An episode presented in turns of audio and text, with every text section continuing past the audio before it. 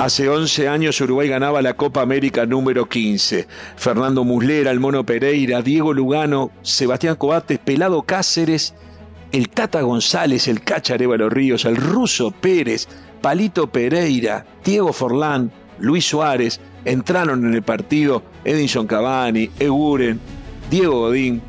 Ese era el equipo base que nos trajo la Copa América número 15, ganada nada menos que en Argentina como en 1916 y como en 1987, por tercera vez Uruguay ganaba una copa en la vecina orilla, pero por sobre todas las cosas se quedaba con la copa número 15.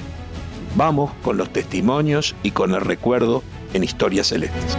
Footbox Uruguay presenta Historias Celestes con Sergio Gorsi, un podcast exclusivo de Footbox. Nos vamos a trasladar al año 2011. El 24 de julio se cumplieron 11 años de la Copa América número 15 ganada por Uruguay. Fue el primer país en llegar a 15 copas continentales. Hace un año Argentina, 10 años después, logró empatar a Uruguay, pero esto habla de lo que significa, el mérito que significa para el fútbol uruguayo haber llegado antes que nadie al, al mágico número 15 en materia de Copas América, en este caso, que es un torneo continental y es algo que nadie tiene en ninguna otra parte del mundo. Pero vayamos a lo que fue ese 2011. Uruguay venía de un muy buen mundial, había sido el mejor de América en la Copa del Mundo de Sudáfrica 2011, donde fue el único sudamericano en llegar a semifinales junto con Holanda eh, junto eh, con España y con Alemania. Esa Copa del Mundo del 2010 que reubicó a Uruguay allí en Sudáfrica en el mapa del fútbol mundial después de mucho tiempo, eh, fue un hito importante. Nos quedó el gusto y la sensación de que Uruguay pudo lograr más. La expulsión y que fue bien decretada a Suárez en el partido con Ghana, pero que le significó una suspensión contra Holanda, y fue bien decretada porque puso la mano. Lo que estuvo mal fue que no había sido falta. El centro que genera el los cabezazos que terminan con la mano de Suárez. Y también eh, en esa jugada, hoy con el VAR, hubo por lo menos dos o tres situaciones de fuera de juego en la misma jugada hasta que se concreta la recordada mano de Suárez. Pero bueno, finalmente Uruguay ganó por penales, pero se quedó sin Suárez, que era el goleador de Holanda para la semifinal de la Copa del Mundo, que se terminó perdiendo ajustadamente 3 eh, a 2 y eh, determinó que Uruguay se quedara sin el sueño mundialista. Pero llegó la Copa América y en la Copa América, o sea, la Copa América era muy importante para Uruguay porque se iba a jugar en Argentina y obviamente que el favorito era la Argentina de Messi, sin duda que tenía que ser así. El tema es que eh, el que ganara llegaba a 15 y Uruguay llegaba con el maestro Tavares y un plantel importante que se había gestado precisamente para la Copa del Mundo un año antes. El debut de Uruguay fue contra Perú. Fue empate 1 a 1 con goles de Suárez y Paolo Guerrero. Luis Suárez para Uruguay. Luis Suárez iba a transformar en una figura fundamental, el mejor jugador de esa Copa América, así como Diego Forlán había sido el mejor jugador de la Copa del Mundo jugada un año antes. El problema que hubo en esta Copa que se lesionó Cavani y prácticamente jugó muy pocos minutos a lo largo del torneo. El segundo partido en un grupo que Uruguay compartía con Chile con Perú fue precisamente ante Chile. El partido ante Perú había sido en San Juan, el partido ante Chile fue en Mendoza. Jugar en Mendoza contra Chile es jugar de visitante, y así fue por el ambiente que había en las tribunas, la cercanía de, Santiago de Chile con la ciudad de Mendoza. Eh, fue empate 1 a 1, Alexis Sánchez para Chile, Palito Pereira por Uruguay, y ese fue el resultado final. Se venía de dos empates y había que lograr un resultado positivo para poder eh, pasar con tranquilidad a cuartos eh, de final. Uruguay jugó con cartas vistas ante México y esto quiero destacarlo porque eh, México fue derrotado por los celestes, terminó último en el grupo, estaba prácticamente eliminado, pero Uruguay le gana 1 a 0 con gol de Parito Pereira, que sorprendentemente aparece como goleador en esta, en esta serie de Uruguay, porque ya había hecho el gol contra Chile. Pero lo que quiero destacar es que recuerdo estar en la cancha y cuando salieron los jugadores al campo de juego, se terminaba el partido en el otro grupo que determinara que si Uruguay ganaba le tocaba a Argentina, pero si Uruguay empataba clasificaba y podía evitar precisamente ese cruce que podía parecer eh, letal, o sea, le podía tocar Colombia, por ejemplo, eh, era una de las, de las posibilidades, e incluso le podía tocar eh, Venezuela. Pero bueno, y yo le comenté al loco Abreu cuando estaba entrando la cancha, mirá que acaba de terminar el otro grupo y si ganamos nos toca Argentina pero si empatamos nos puede tocar un rival más sencillo. El loco Abreu enojado me miró y me dijo, nosotros siempre salimos a ganar. Yo me quedé realmente asombrado. Bueno, Uruguay le terminó ganando a México y lo más loco es que yo quería que no ganara porque quería evitar a Argentina con Messi eh, tan pronto en el campeonato, en cuartos de final. Y mm, yo quería, estaba bien el empate y el gol de, del Palito Pereira eh, significó finalmente la victoria eh, para Uruguay y, no, no, hubo forma de darlo, de darlo vuelta. Por primera vez yo creo que eh, equivocadamente con, con el diario lunes y ya sabiendo lo que pasó, este, hubiese preferido que el resultado hubiese sido un empate. Lo cierto es que ese partido en La Plata lo ganó Uruguay ante México y clasificó para los cuartos de final en Santa Fe, ese estadio que se le llama el cementerio de los elefantes porque ahí pierden los grandes equipos cuando perdieron más de una vez el Santos de Pelé, alguna vez Peñarol campeón del mundo y algún otro equipo importante también de la capital de Argentina, cuando llegaban a ese estadio eran derrotados por el local Colón. Entonces le llaman el cementerio de los elefantes.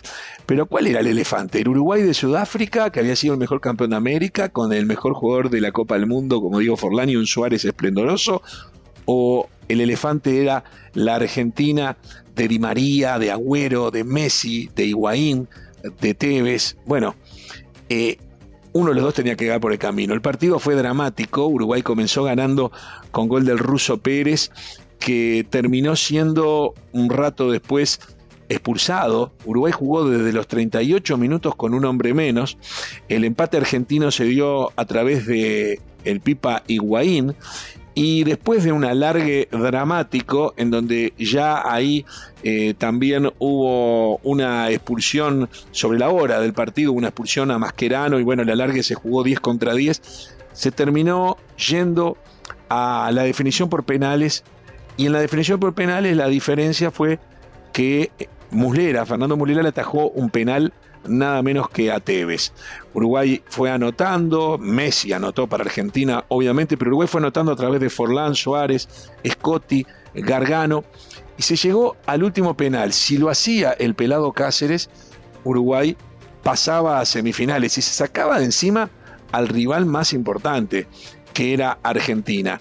Y el dramatismo, la emoción, el estadio de Santa Fe estaba expectante nosotros queremos rescatar un relato de un chileno, Pedro Carcuro, uno de los principales periodistas eh, deportivos de Chile, un gran relator, que cuando el pelado Cáceres convierte el penal, en un minuto por reloj, hace una perfecta síntesis de lo que significa el fútbol uruguayo. Porque hay que decir que además, ese día en Santa Fe era 16 de julio, y el 16 de julio es el día de Maracaná.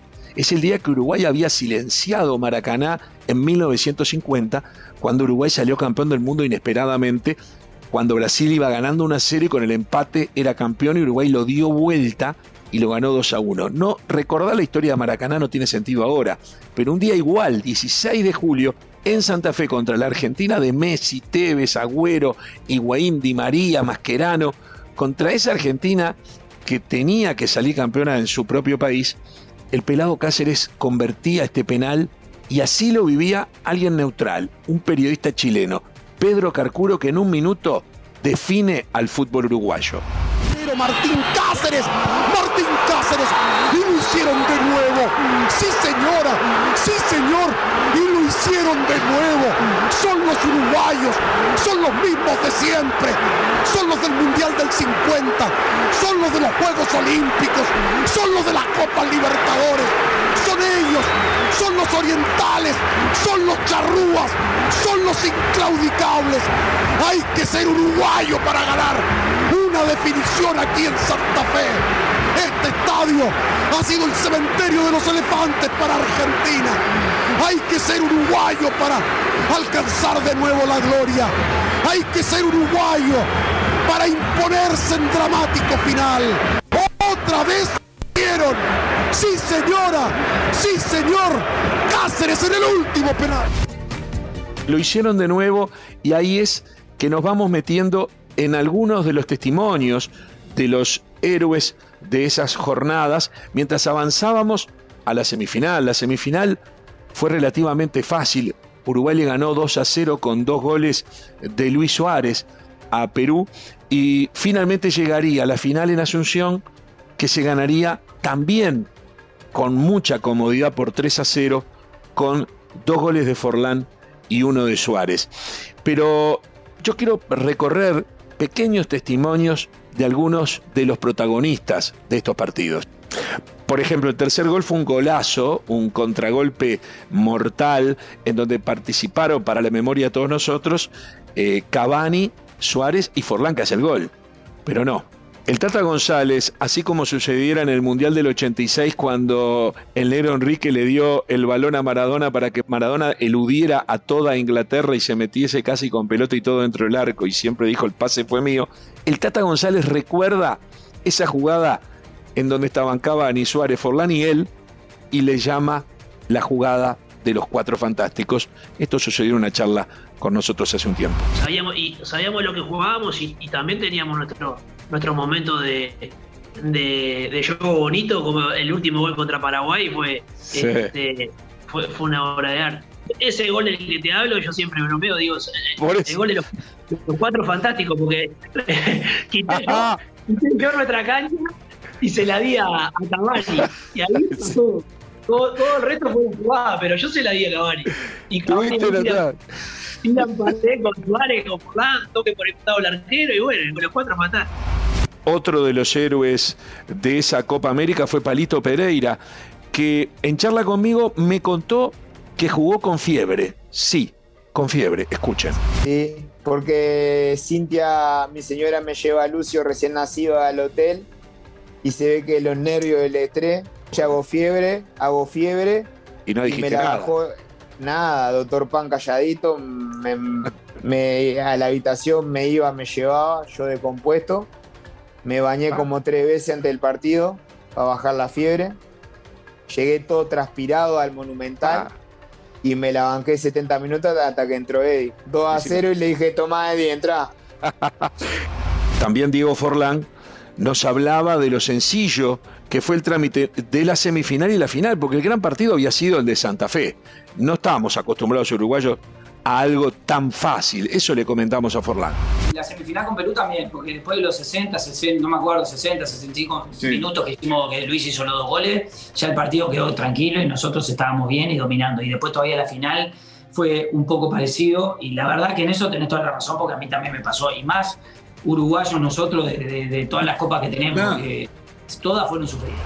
Y finalmente Diego Forlán, en estas últimas horas, nos recuerda qué significó la Copa América número 15 de la cual se cumplieron hace pocos días 11 años.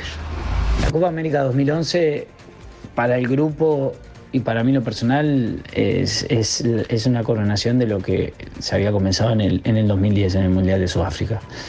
Eh, la verdad que fue, fue espectacular, fue siempre el sueño de todo, de todo niño.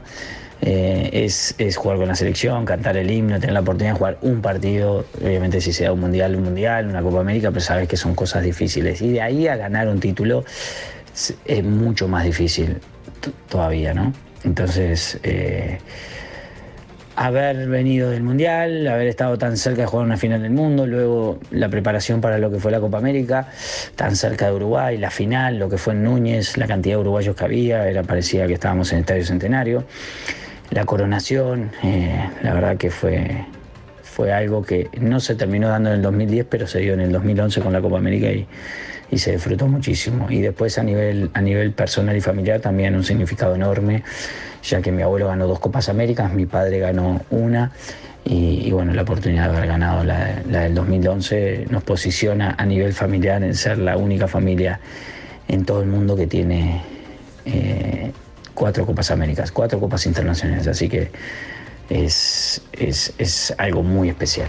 Y con ese resumen que nos hace Diego Forlán de lo que significó parar la Copa y el dato estadístico que no es menor, su abuelo Nino Corazo, técnico de la Uruguay en la Copa América de 59 y 67, campeón de América, su papá Pablo Forlán, campeón de América en el año 67 y él campeón de América en el 2011, cuatro Copas Américas Uruguay, sin ser Argentina y Brasil, la familia Forlán tiene más Copas Américas en sus vitrinas que el resto de los ocho países de la Conmebol y que la mayoría, bueno, y tiene más copas eh, continentales que la mayoría de los países del mundo. Es impresionante y eso también es un orgullo para nosotros los uruguayos y ni hablar para la familia Forlán. Señoras y señores, con estos recuerdos cerramos Historias Celestes del día de hoy. Esto fue Historias Celestes, un podcast exclusivo de Footbox.